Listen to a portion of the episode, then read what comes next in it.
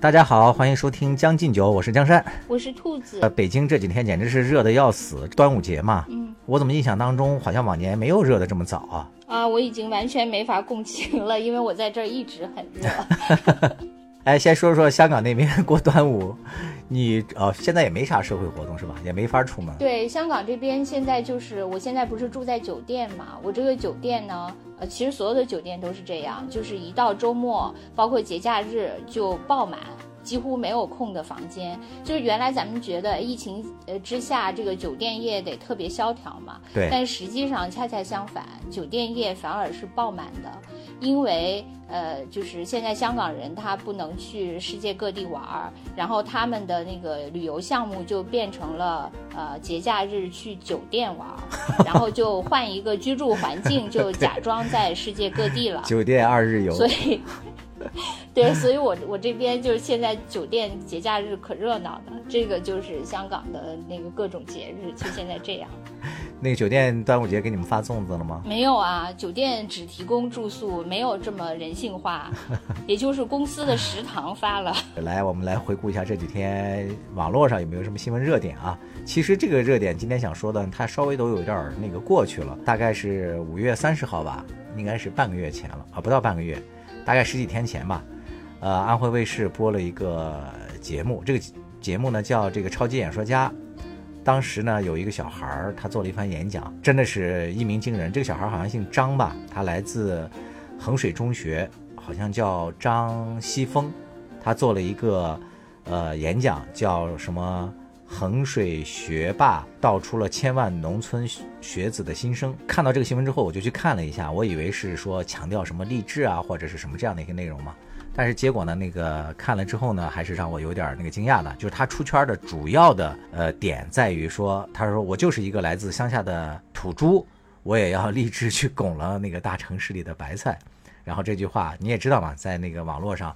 现在就是这种碎片化的话就特别容易爆红。就这句话呢，一下子就把这个演讲甚至这个节目就给带火了。但是呢，在网上呢就引起了轩然大波，然后就是站不同面的人嘛，就吵得不亦乐乎。直到现在，我看这个热点还没有下去，依然有不同的一些声音纷纷站出来来站队。哎，对，其实我就想问一下，就是我原来都不知道这个俗语，就是说什么“土猪拱白菜 ”这个词语，它是有就是呃本来的特定所指的意思吗？有有有，它是在网络上是指就是那个好白菜都让猪拱了，就有点像那个鲜花插到了牛粪上，基本上是一个意思。哦，那猪它跟白菜有关系吗？我怎么觉得这个没什么现实联系啊？不是在农村里那个养猪的时候，经常不是会那个散养或者那个猪跑出来了吗？然后跑到菜地里，嗯 就一通一通糟蹋。你想想，那个农户在家里种了白菜，大冬天是要过冬的呀，靠这些白菜，然后一颗颗水嫩的大白菜就被这个猪给拱了，所以他肯定会很心疼嘛。就是形就是容猪拱是指猪去吃了它，是的意思是？就是吃可能还好吧，有时候就会给糟蹋了嘛，就它吃不了那么多嘛，他哦乱拱嘛。哦 但是基本上就哦，引、就是因为引申为说这个一个好女孩儿就被这个一个赖汉或者说一个配不上她的一个男子吧，给这个就是搞到手了，然后糟践了，就大概是这意思吧。哦，因为我呢就是不知道这个这个俗语它本来的这个意思，嗯就我以前没太听说过这句话，所以呢，我看了这段儿呃就是 cut 以后，我没有感觉就是特别受到冲击，就是可能因为有人知道这个词的意思，他就会呃特定的往那个方向去呃那个。引嘛，他就会觉得这个有有一些什么又变女权又登场了，就是 歧视女性，什么什么物化女性这一类的哈。是的但是，因为我不知道这个，所以我就 没觉得有这个意思。我只是觉得他当时就是确实是有，就是有一点狰狞嘛，就是那个在那一段里，呃，其实我是回头完整的看了一下他的那个演讲视频嘛，他那个演讲还挺长的，嗯，十几分钟，十分钟呃多一点，十十分。多，大概十分四十多秒，大概是这样子吧。然后我在看那个的时候呢，说实话，就是我第一点是震惊的，是那个小孩的演讲有一点那个歇斯底里。就是当然咱们也知道，这演讲的时候你肯定要有一定的这个底气，是吧？要有一定的情绪。但是呢，我觉得他那个就是首先就是特别的激愤，然后声音都有些嘶哑，甚至在那个台上都发出了狼嚎一般的那个声音。所以他就很容易把人的情绪给带动起来。呃，当然第二点呢，就是说我看到他说这个土猪拱白菜的时候啊，虽然我知道这个典故，但是呢，我觉得当时在那个语境里，他说的这句话，并不是指说我要一个农村的一个小伙子，我要那个到城里去找那个城里的姑娘什么什么。我觉得他不是特指这个意思，他应该指的就是说，我也觉得不是，对吧？是吧？他说我应该指的意思就是说我要改命。我希望那个通过我的努力奋斗，能够到城里去和你们坐在一起喝咖啡，能享受你们的教育资源。我觉得他说的更多的是这个意思。对，或者说他不特指这个，至少他不是特指的，他可能也包含这个，但是不是特指这个。对，但是这句话还是被那个网上可能心里头有一些敏感和不舒服的人吧给捕捉和放大了，尤其是呃，咱们以前在节目里也提到过的，嗯，就是那个曾经痛骂过杨笠的那个楚银教授。他在那个抖音上就连发了几个针对批评张西峰同学的那些人的话，就他认为楚英教授，他认为他也是一个凤凰男嘛，也是一个从农村走出来的，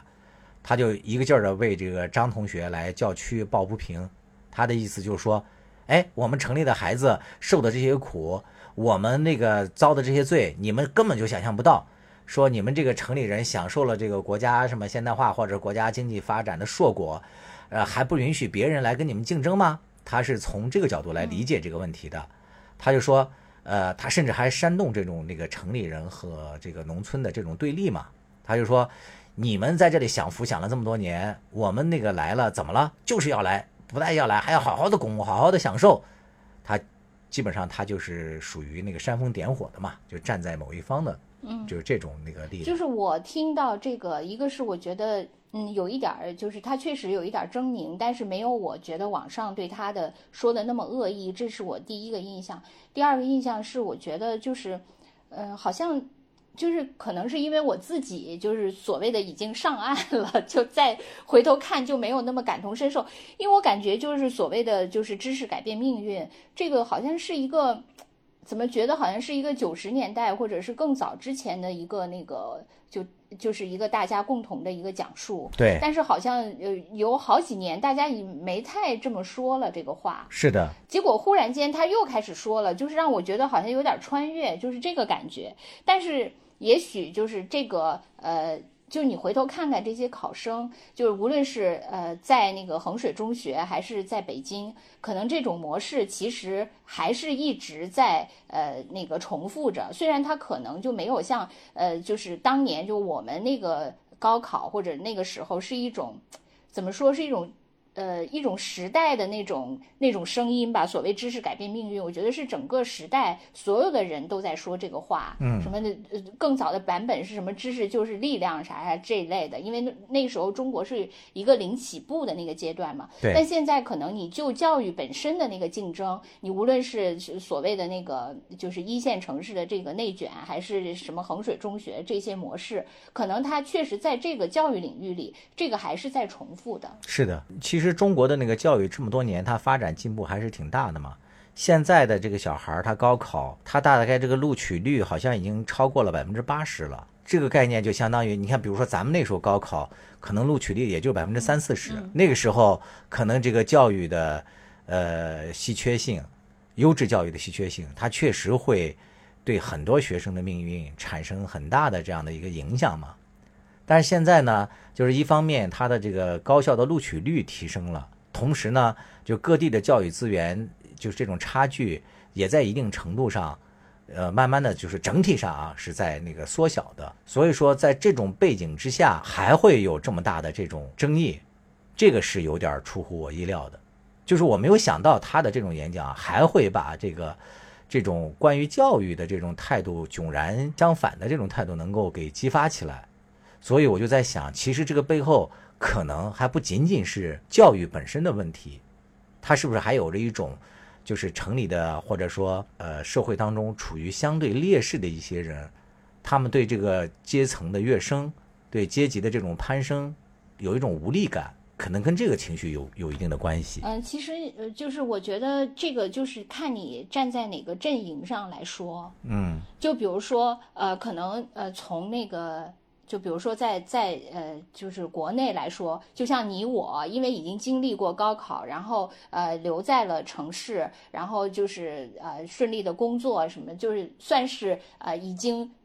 就是越过了 那那个独木桥嘛，所以你再回望看你的心态和那个，如果你还站在桥的另一侧，你还要挤上这个桥，就大家的那个心态可能是不一样的。对，就是看你站在哪边说。就比如说我，我觉得从教育这个领域，咱们已经到了对岸了，就是没什么。甚至有的人会说，就是你你对这个呃这个张同学的。呃，这种呃，就是鄙视或者是对他的嘲讽，呃，其实，在某种程度上是你要维护你自己的那个既得利益。就是因为你，就是很多人觉得他是一个特别恐怖的那个凤凰男，以后就那个来了以后，就是会对那个就这这样的人，如果那个融入到他们，就是一在在像我们这些人的生活当中，可能对我们的生活是呃造成了一种威胁。对。就有人会有这种感觉嘛？就是你你，因为你已经是一个，其实你知道，就是我还有，就比如说我在香港吧，我其实也有这个感觉。我作为一个内地人在这儿 我我作为一个内地的土著，就是来到这边以后，不是土著，你是土，你是土兔。对。对，我作为一个那个野兔吧，我来到这儿以后，呃，其实我也感觉到，就是也不是我吧，就是很多内地人，可能他们对那个香港人、对内地人，他某种程度上他也有这样的一种感觉。对，啊，就是因为我觉得人如果对对方有足够的优势的时候，他其实可能会很有爱心，很优雅。是的，呃，就是很高尚。你比如说那个，我记得咱俩以前就讨论过那个，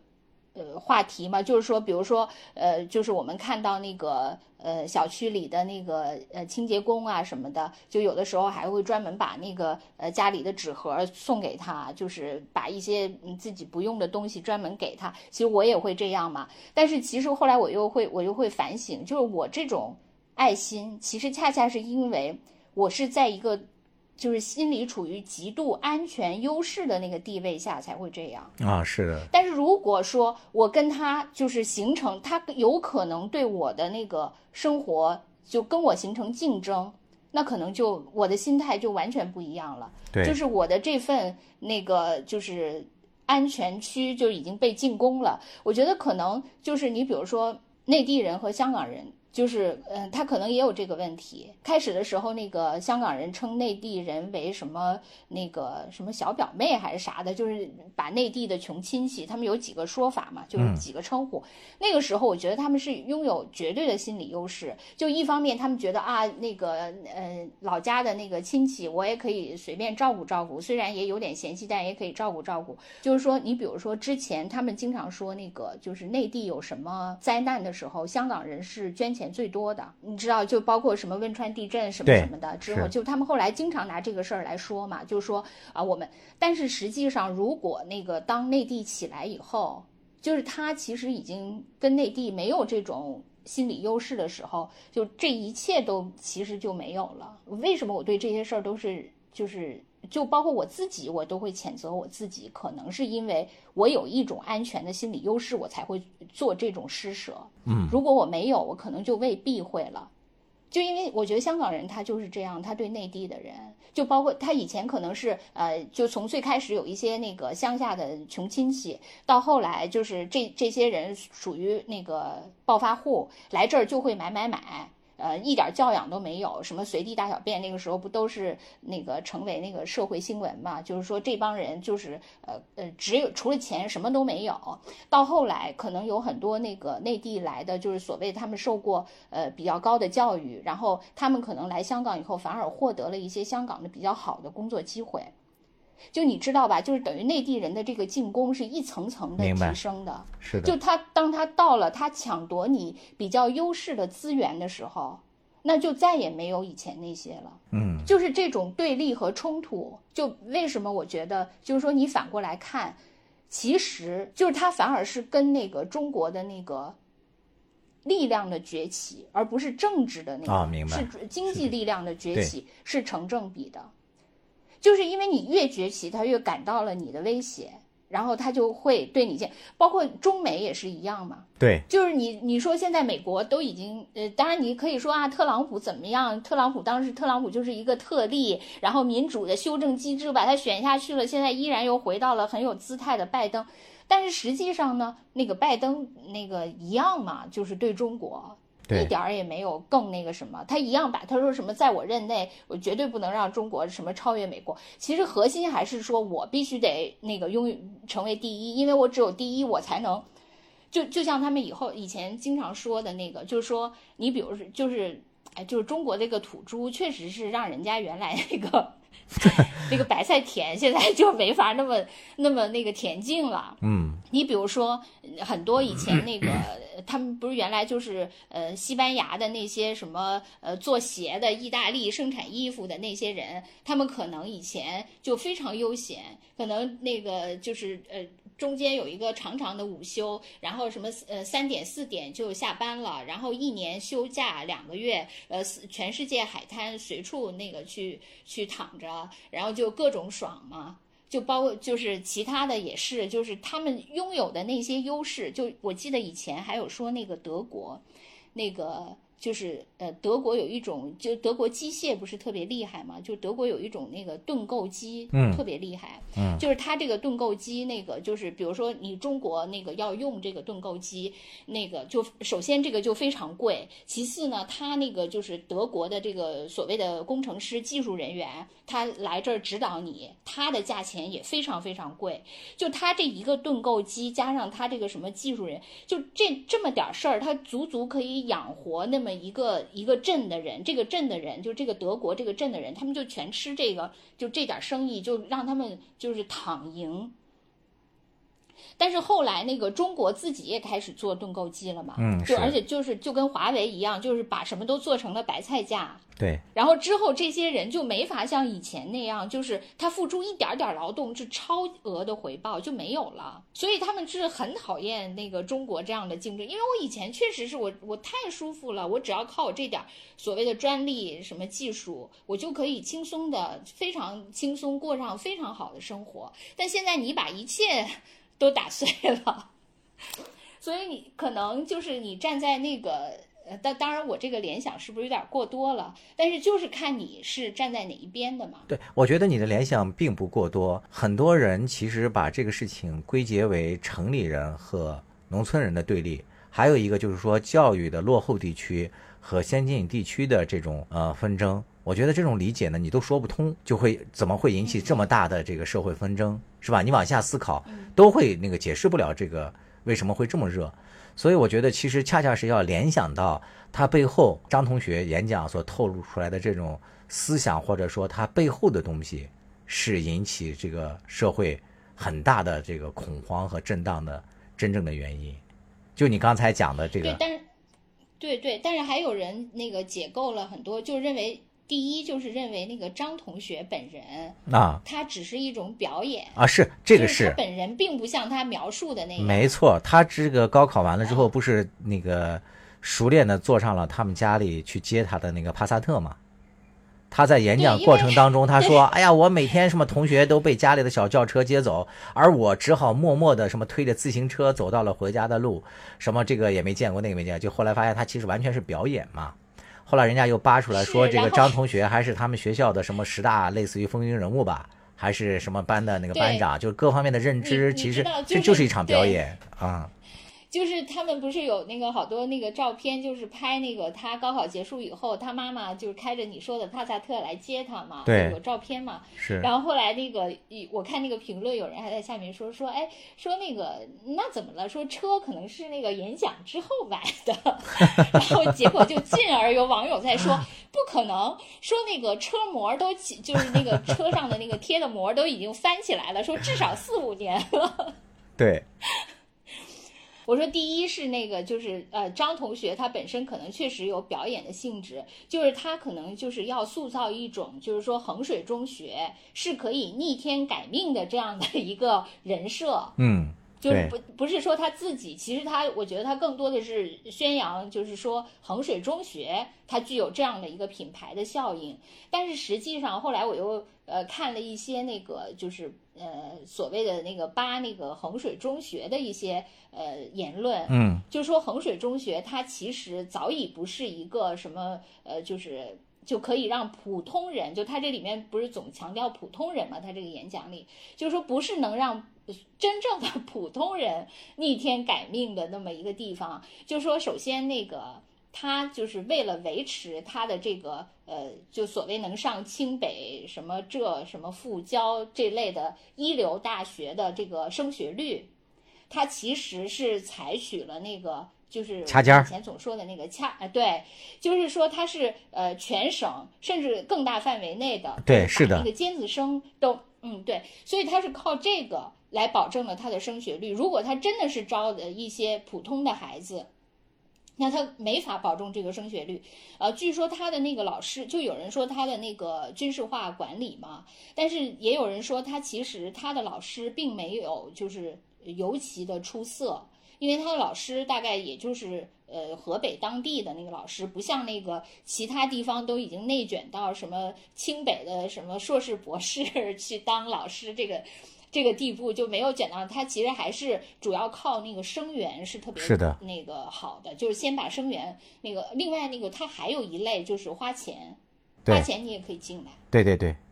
他主要是靠这个，所以他已经成了当地的一个那个。就是生产力 的那个拉动的引擎了。这个很多人关于他的这个演讲呢，就是就从不同的角度做了一些那个各自的一些呃解读嘛。就有人说，其实呃我们还是要深入思考一下这个中学生的演讲为什么会让我们全社会啊都引起这么大的这个反响和这个争议，是什么让这个孩子会产生土猪和这个白菜的概念呢？他说：“是不是我们现在的这个农村，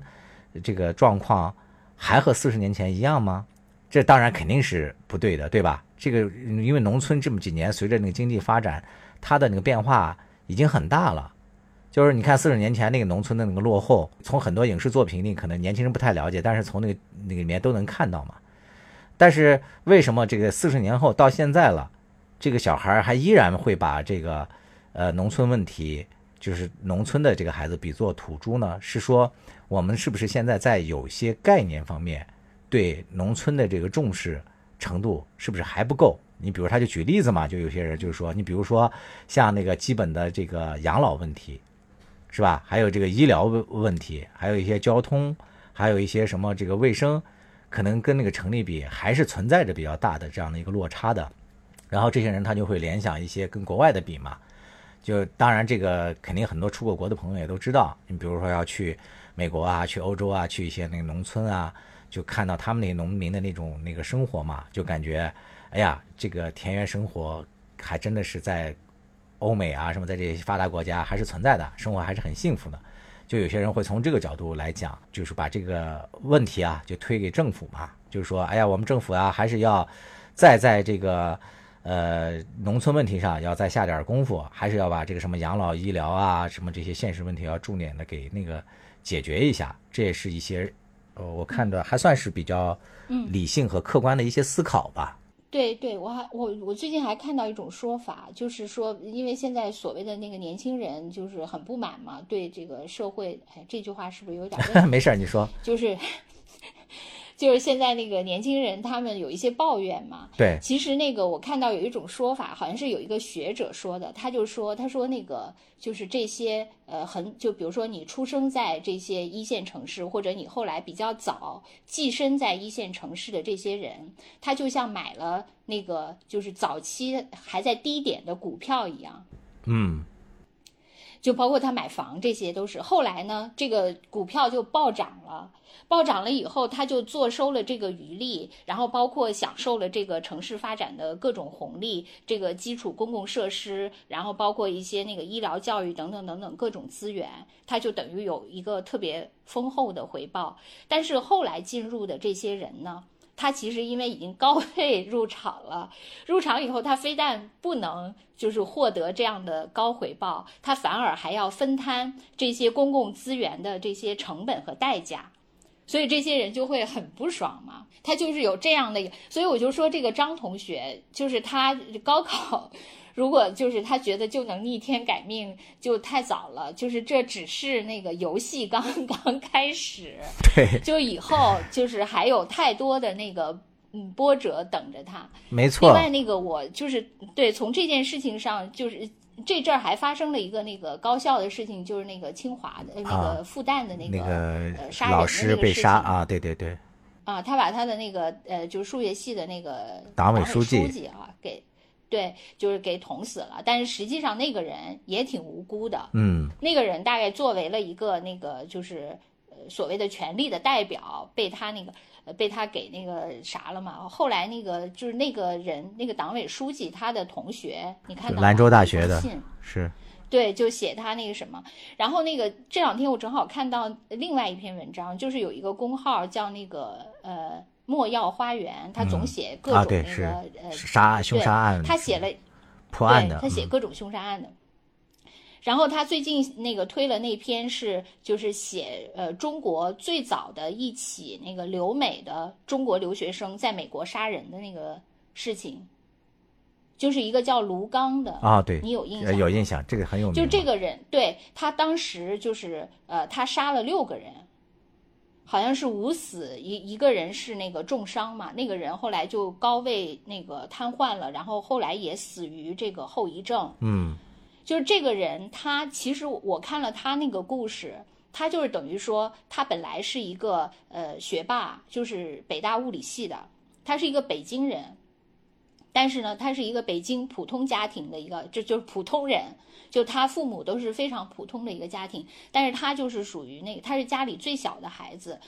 但是他就是天才嘛，所以他就呃，就是中学什么的数理化就特别出色，然后就考上北大。他是呃八五年大概就或者八呃八五八四就是前后吧，他就到美国公费留学，你就想那个时候多早啊。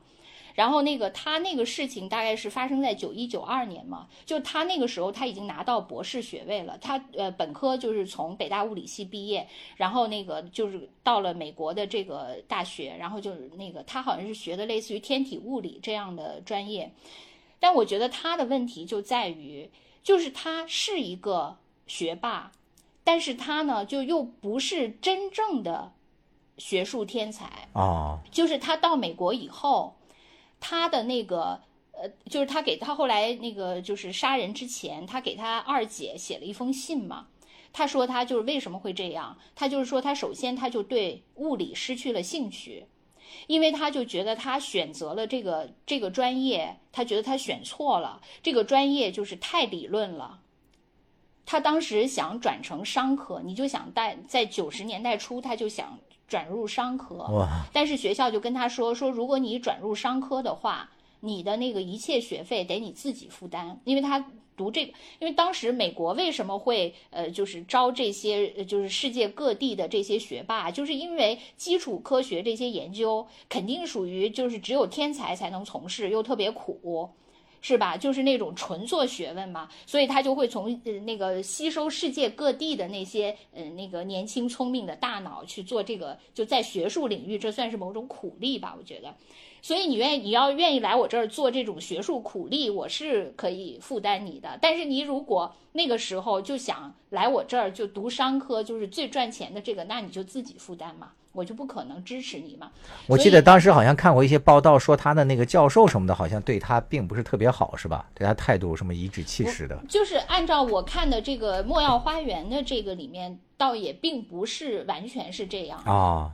就是就是，首先我觉得我我就先说我的看法，我觉得他呢，就是他不是一个纯的天才。就是如果你是纯的天才，你到这个领域以后，就是你依然会那个 徜徉在这个里面。对，但他不是，就是他其实他后来他身上的那个就是世俗的那个力量，就是越来越萌发壮大。嗯，就他他当时看到那个，就比如说美国社会很发达，就是他就觉得呃，而且读商科是可以呃，就是变现最快的，他就那个世俗的欲望就完全被激发，他就想往那方面转，他再也不愿意。就是畅。其实你按理说你是什么天体物理，就是你如果你真的是一个，就是你每天见证宇宙的浩瀚，还在乎人世的这一点嘛？但他不是，他觉得红尘肯定是更有吸引力的。包括他对呃他的性可能也得不到满足嘛，嗯，就在那儿，他好像还曾经在校园里发过好多那个征友的那些广告，也没有什么。后来他就只好就是自己那个花钱去那个嫖娼什么这一类的，就是这个，而且他后来那个就是。他父母，因为他他常年在美国，他跟他家人也没有联系。后来那个他爸爸就特别担心他出事儿嘛，就想让他回来，然后就跟他说说你以后就就回来那个，比如说你在高校某个教职什么的，不也很好嘛？但是他说他死也不回呃国内。哎。就所以你你能想象，就是说，就是说那个我 一定要把美国的白菜拱了，我绝对不愿意回去当一只土猪，哪怕是土猪之王，我也不愿意。嗯，就是我觉得他其实是呃，就是说呃，可能大多数人都是这样吧。为什么我刚才从那个故事就呃就是想到这个，就是因为我就觉得这个张同学的人生。或者说很多这样张同学人生都是刚刚开始的，但是你呃就是到了那个白菜地里以后，就是那个你遭遇的各种情境，没错，包括你自己真的是你你真正的自我是什么样的？就是说你真正对，因为学霸肯定还是少数嘛，是的，大多数人还是那个充满了世俗的那个欲望，但是这这些欲望呢就会反复的折磨你，就会非常痛苦。这个人他是因为他后来他自己就。已经不太想从事这个这个专业了，但是呢，他觉得他必须得拿下这个博士的学位，因为这个他给他姐姐写信说，他说这是他们家族的荣耀，所以他必须要拿下，哪怕他拿下以后他就去，他成了一个杀人犯，他也要把这个拿下，对他来说是一个人生至高的那个里程碑嘛。对，所以他那个就就一定要那个。那个就他他呃，就是因为他后来其实已经是很勉强把这个呃学位拿下来，因为他已经没兴趣了嘛。所以后来他博士答辩的时候，就其中有一个老师就跟他提了很多问题，就就是连他自己的那个亲导师都觉得那个老师有一点羞辱他，他自己也觉得对我对这个我对这个环节有印象，嗯，对，但是肯定也是因为跟他。自己其实已经不专心学术了，也是有有一点关系的，因为他当时还有另外一个中国同学比他小一岁，那个人就是特别出色，就是那个就比他在这个领域就是更那个投入，也挺热爱学术研究的，而且也属于那个可以用敬业乐群来形容，就是他。既很喜欢自己的专业，跟周围的人相处也很好。但这个人呢，他跟周围的人相处很不好，就包括他住宿舍，就他们俩还是一个宿舍的这两个人，他跟就是他对宿舍的呃，也就是不不搞卫生啊，然后跟那个大家一起出去玩儿，就是斤斤计较啊，等等等等，就是这个卢刚，他跟那个人是相反的。最后他们有一个就是一个学校的那个评奖，大概是类似于优秀学生或者优秀论文那类的。后来导师就给了那个人，这也很正常。结果这也是对，这也是促使他最后就是压死骆驼的几根稻草之一。因为你你知道吧？所以我不就是说嘛，就是如果这个人对你就可以类比了，可以竞争了，那其实是对你刺激最大的。对，所以最后他杀的，他第一个杀的是他的导师，第二个杀的就是这个人。嗯，然后第三个杀的大概是羞辱他的那个那个老师。哎。而且这就是他描写的那个过程嘛，就是他那个把这把这些人杀了以后，他后来又回去去北把这几个人又补了几枪。哎呀，因为他就 真是悲剧啊！他不能接受这些人，对，后来他最后是饮弹自尽的。其实我在看这个张同学演讲的时候嘛，我也有一种特别不好的一种感受。我的感受倒不是说那个。刚才咱们分析的那些比较深层的，就是这个小孩儿激动，有人说是激动人心，有人说是这个丧心病狂，说他这种演讲风格引发的这个社会争议背后又是什么？我倒不是说想到了这层，我仅仅是从这个小孩演讲时候他的那种展示出来的歇斯底里的这种精神气质。就让我感到有一点毛骨悚然。我说：“哎呀，这个孩子如果不是表演出来的，而是他自己发自内心的啊，相信他所说的这些话的话，这个小孩恐怕未来的人生之路是要跌大跟头的。”嗯，就刚才听你讲完这个卢刚的这个故事之后，我就更有这种很深的这种呃感受。就是我其实看这个的时候，我想到了另外一个就是文学的作品，你知道，就是那个那个于连，哦，对，很多人都说于连，还有《平凡的世界对，》是吧？我后来对对对，我看到好多人也联想到这个了。嗯 是的，这于连其实不也是就是也是想改命嘛，嗯是吧？要从这个普通的这个这个家庭进到这个上流社会，那在这个过程当中，就是那我就是要不择手段，用尽一切方法到这个城里去去。当然，这个于连于连更是拱到了这个城里的白菜啊，嗯呃，最终也是就是以悲剧收场嘛。就是话说回来，咱们作为这种经过高考的人，再回头来看，就是说在人生的这个长长的旅程当中，你高考取得了一个好成绩，你挤过了千军万万马，甚至说将来还有，比如再考研、再考博，咱们都经历过这些事情。就是你成功了之后，第一，就我们个人从中获得了多少，受益多少呢？其实也并没有多少。另外一点呢，就是从对比项上来看，我们原来在节目里也曾经聊过，我就是跟很多我的发小，从小学同学到中学同学，甚至还有一些大学同学，都保持着这个联系啊。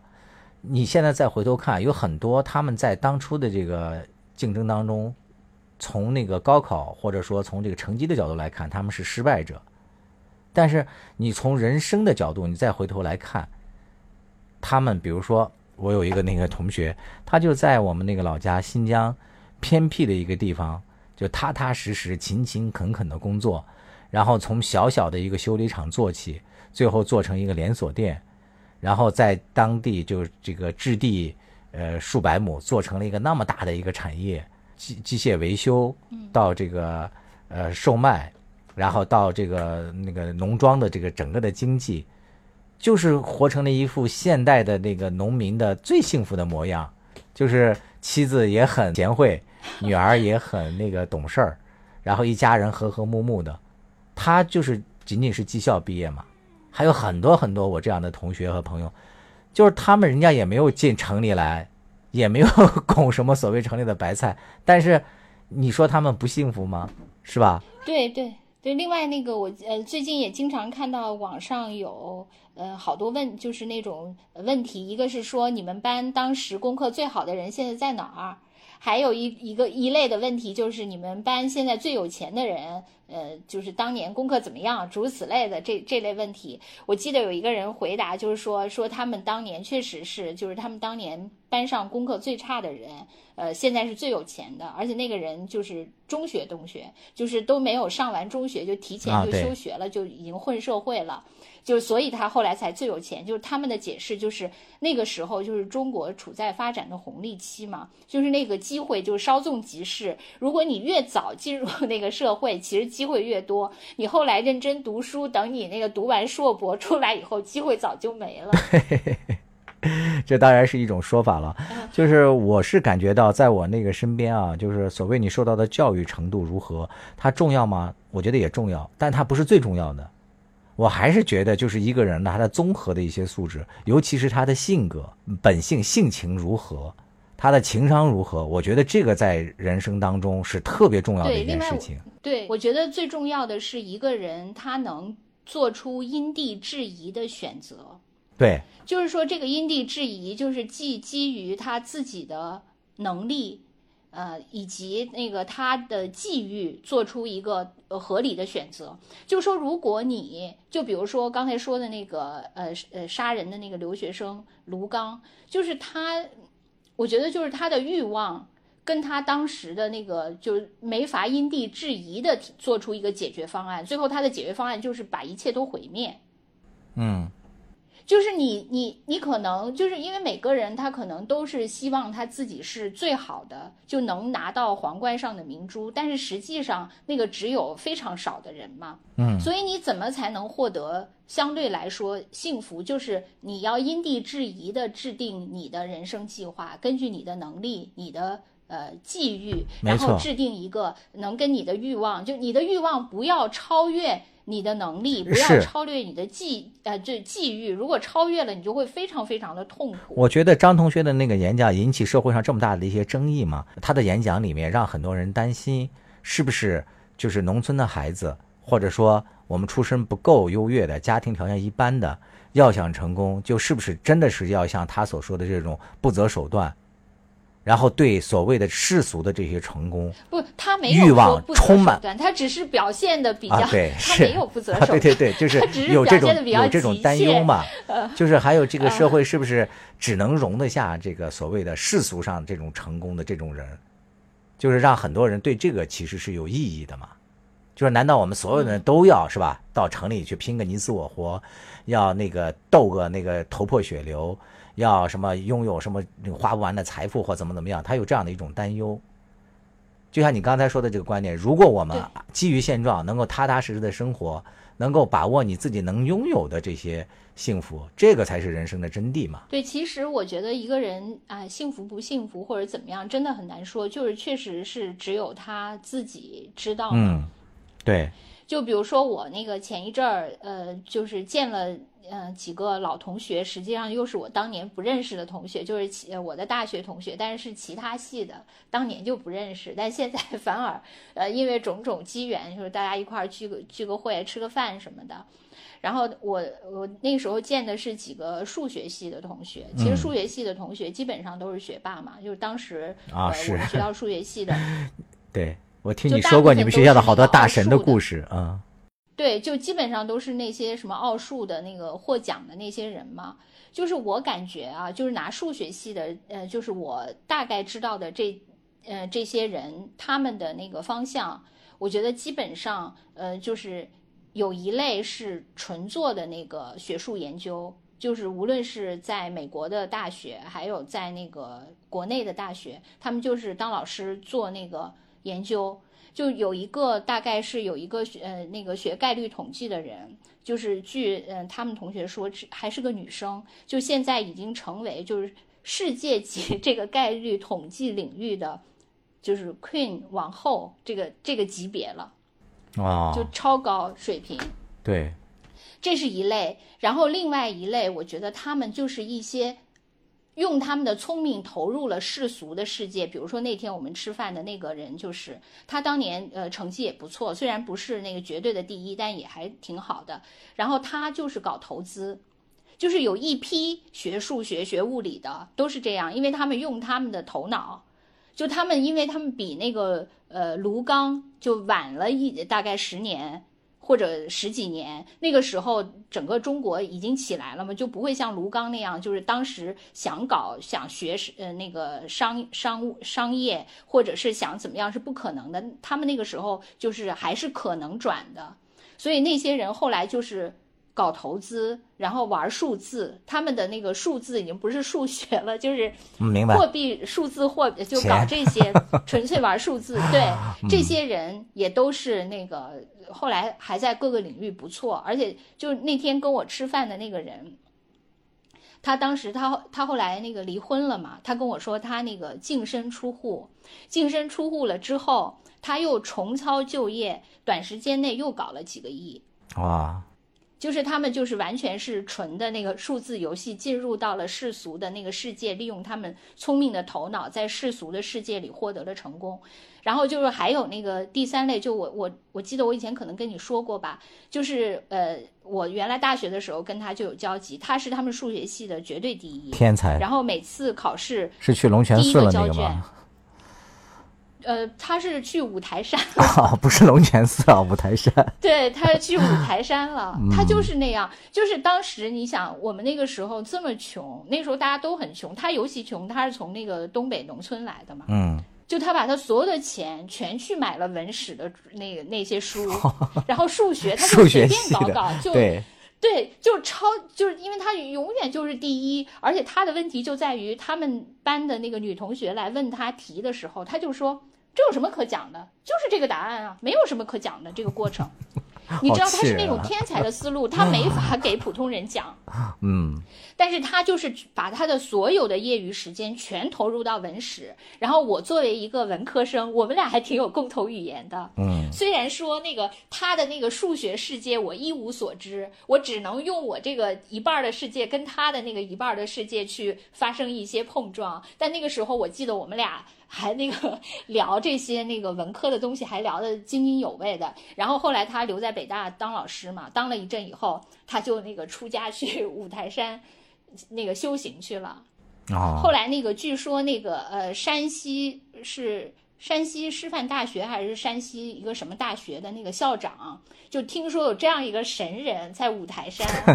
就去那个专门去拜访他啊然后就跟他说说那个聘他当他们学校的教授，就说你一年就讲很短时间的课，其就半年讲课，半年你继续修行。最后他就现在是这样的。哦，那还不错啊。对，就半年讲个半年修行，所以你说，就他这个这样的人生，所所以我就是说，你每个人，你只要因地制宜，嗯选择你适合你自己的道路，其实都是成功嘛。就并不是说啊、就世俗就一定是特别呃呃粗鄙的，也不是。只要每个人他能获得一个内心的平衡，我觉得就已经很好。就是你说到这一点，我就觉得同为传媒嘛，就安徽卫视搞这个节目啊，我就说那这个节目它本身呢，就是在这个价值观和这个导向方面，我觉得做的也不够细致。就是这种这个声音传递出去之后啊，当然啊，就是从现在大家都希望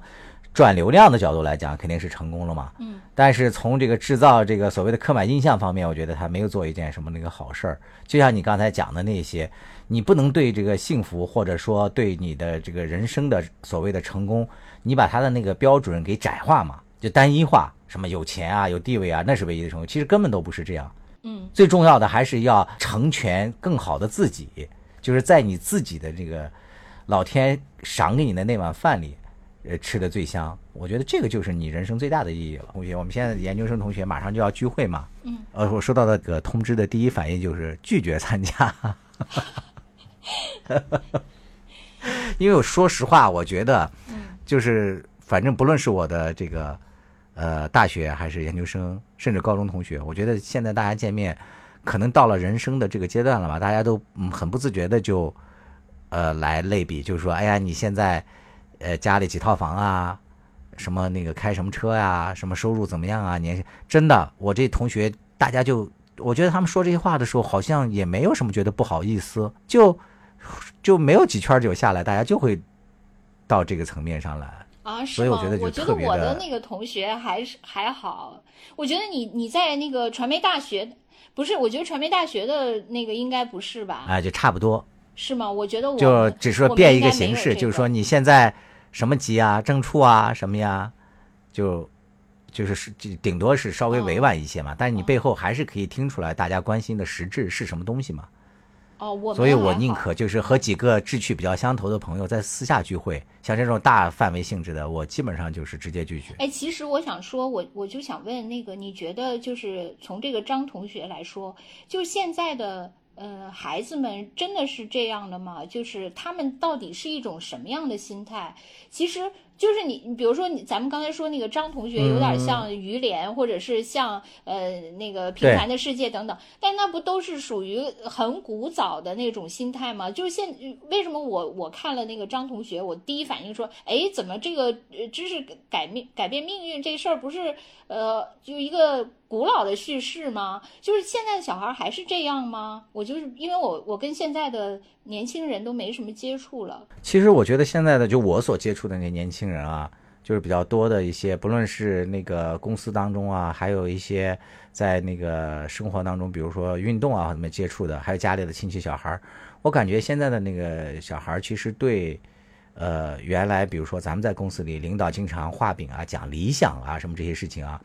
并不是特别的感冒，甚至持一种那个反讽态度，就觉得那些解决不了实际问题，这是我的第一个印象。第二个印象是，我觉得他们对金钱，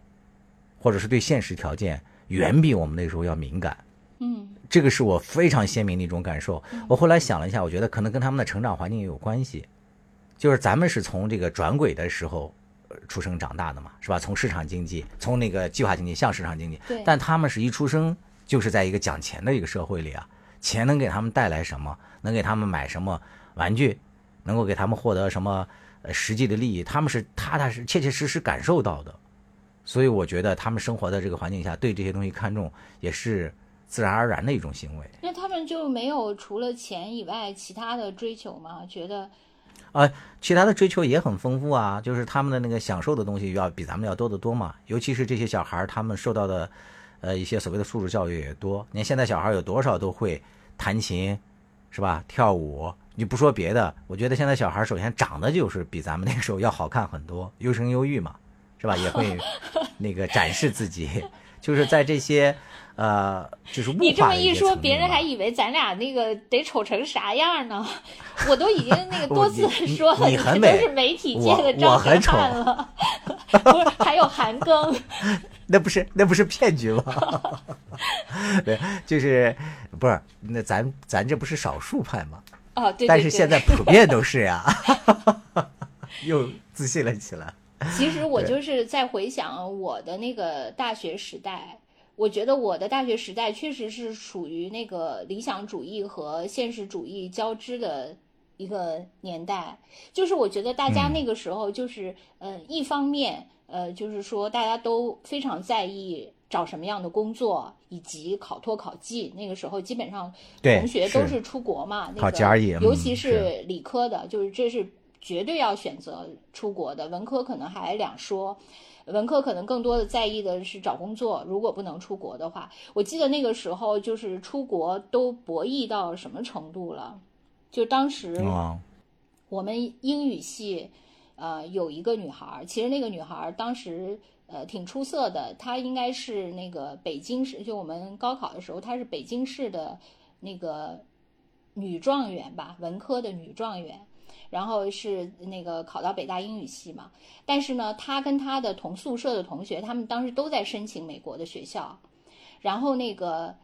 他就偷偷的把他那个宿舍另外一个女同学收到的美国那边的那个回信全都藏起来了。嗯，就后来被发现了嘛，他把他那，因为他怕那个人就是被录取了。所以他把那个人所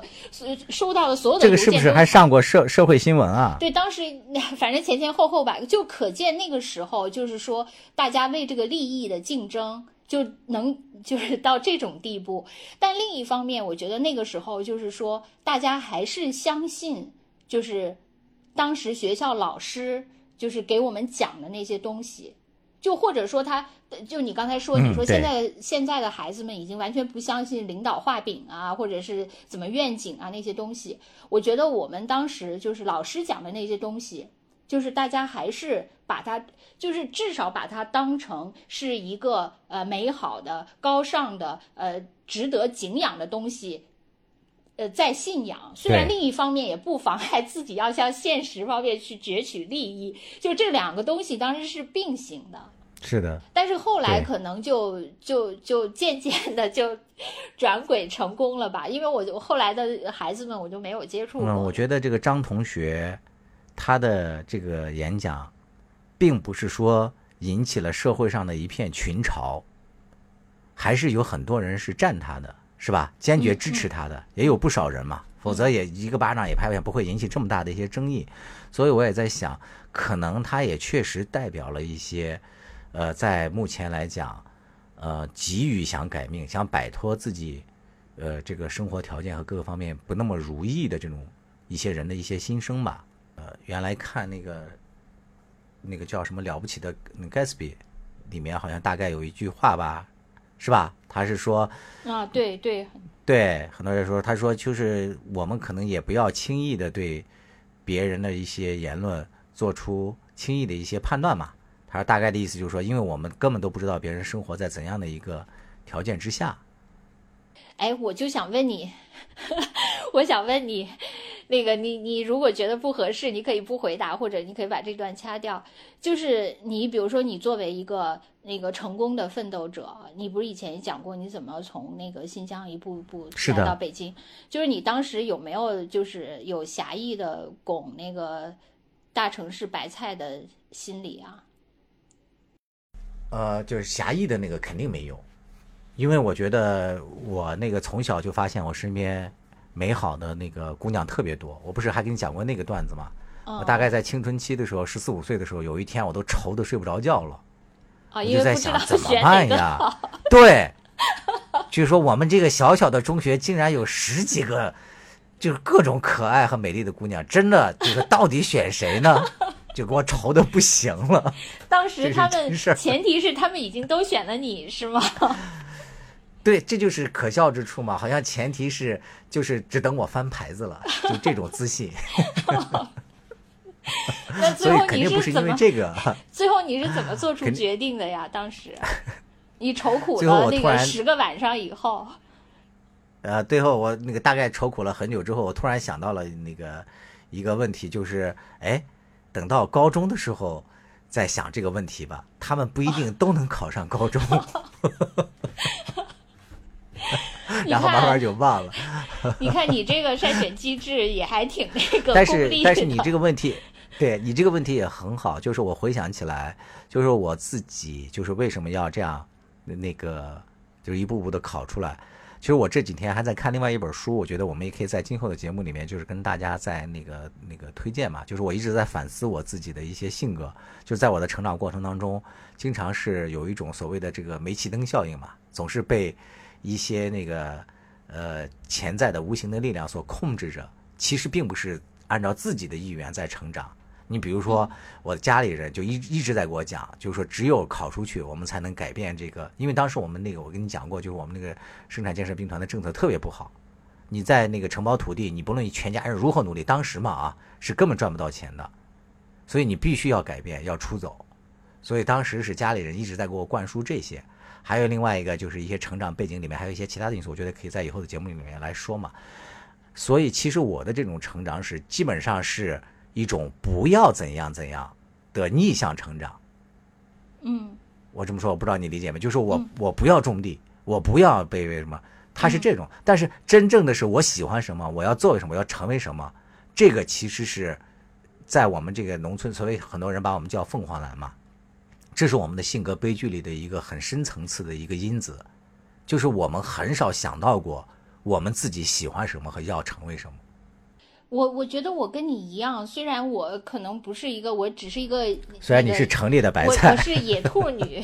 我这个作为野兔女，我虽然说我的那个我没有就是受到过那种规训，就是你不要怎么样，不要怎么样，但是我也不知道我要什么，我就是我以前说过很多次嘛，我就是一个任务导向型的，就是说呃上学你就要那个学习把这个。这这门课考下来就是这样，所以就是这个任务，就当你后来就是呃失去了这个任务的那个没人给你下任务的时候，你就完全不知道自己要什么了，也也没有自己的兴趣。我是后来我觉得我我后来大概嗯渐渐的感兴趣，这个就是需要我毕业以后沉淀大概七八年以后，我才渐渐的觉得，哦，我可能对这个事情还有点兴趣，对那个事情还有点兴趣。就是在那个，你想我这种就是麻木期，都得毕业以后这么多年，我才能缓过这股劲儿来。就是因为你没有人给你下任务的时候，但是我觉得我这个任务导向在工作中就是还是一直维持着。嗯就比如说我就是如果领导给我呃一个任务，我就是会有压力，就像以前要面临考试一样，就是会有这种压力，就是说我一定要把这个考试给完成了。但是如果你说我我在工作中我没有什么进取心，因为我我不知我不想给自己下任务，因为我就把任何 工作都看成一个负担，看成一个任务，我干嘛要自己给自己下任务？因此我就完全没有进取心。所以我就我觉得你可能就是说，呃，就是咱们以前也说过好多次嘛，就是你你越是就像我这样的成长经历，就是相对来说比较顺利，其实你越没有动力嘛，就好像你那个呃跑步一样，你就缺乏那个踏一下然后弹出去的那种力。就是你一直在那个慢悠悠的那个跑，觉得哎呀，真的我好想退赛呀，我就是一直是这种心理。但其实你发现没有，人生它本身还真的不是百米冲刺嘛，越是像你这种慢悠悠的跑，但是你保持着这个跑的这个惯性和这个匀速，你反而跑出了人生一道亮丽的风景。但是你还是挺成功的。但是我确实是非常想退赛，就是没法自己给自己设立一种激励的机制，反而随时想，如果有一个冠冕堂皇的理由，我就退赛了。或者说一一旦遇到某种阻力，我就想，哦，你你既然这样，我本来就想退赛啊，太好了，那我就退了。就是总是会有这样的，所以我觉得，呃，就是一事无成。这个是比较重要的原因，确实缺乏那个前进的动力。其实咱们上期节目不是聊躺平嘛，对吧？他从一定程度上，那个大家群嘲白岩松也反映了，就是大家现在对这种奋斗的焦虑嘛。就是说，我们如果奋斗了，在现在的这个社会已经的这个相对固化的条件下，我们的奋斗有那么大的意义吗？可能有人对这种持那个怀疑态度嘛。但是今天呢，这个内容其实和上期也是一种暗合，是吧？就大家看到这个小孩在这里依然那个很天真的在喊我要嗯玩的命努力去拱那个城里的白菜怎样怎样，然后那个很多城里的已经成为城里已经拱到白菜的这些人，可能也在心里头就是或者是叫苦，或者是暗笑，就会说啊，你以为进到城里来这日子就好过了吗？可能这白菜也没啥滋味。对，其实我真的觉得就是呃，就好像那个就是一座建筑，就是他住在地下室的人就想我什么时候才能住到楼上去？但是每层楼的人其实住在楼上的人也未必很快乐，他可能想觉得住在顶楼的人才是最幸福的，但是住在顶楼的人他可能也有他的烦恼，就。如果从那个，就是虽然说绝对值上大家是不一样的，但是相对的那个心理的感受，可能确实都各有各的痛苦。你比如说现在像北京的这种教育，呃，就是大家那个父母的那那些压力啊，鸡娃的对。对，简直了！就我们以前也说过嘛，就包括我身边，呃，那个我的亲戚什么家里的小孩儿，也确实是，就是我每我我这么不能共情的人，我都能感受到他们对孩子的那种焦虑。嗯，真的是，就是充满了，就是充满，因为他们可能确实就是，我觉得很多家长确实是，就是把人生，把自己的人生，就是以前咱们说过，你不能。就是你呃什么笨鸟不能先飞，什么或者不飞，干脆就是下个蛋让它飞。确实是，我觉得很多家长是有这样的。你说什么阶层跌落呀什么的，这这些忧虑确实也有。但是我觉得更多的可能是他们确实把自己人生的不完美，就是想寄托在这个孩子身上，让他去圆一个梦嘛。但是但是你说这个孩子他这么小，他为什么要承担这些呢？嗯，因为你生下他来，你就没跟他商量过。然后你就单方面把他生下来了，生下来以后，你又单方面加给了他这么多责任，他还必须得使命必达，这个确实在某种程度上是不公平。你虽然说你家长付出了很多，你无论是呃付出了金钱，呃付出了精力，付出了情感，你确实是在这个孩子身上付出了很多，但是这是你单方面，就是你的一个合同啊。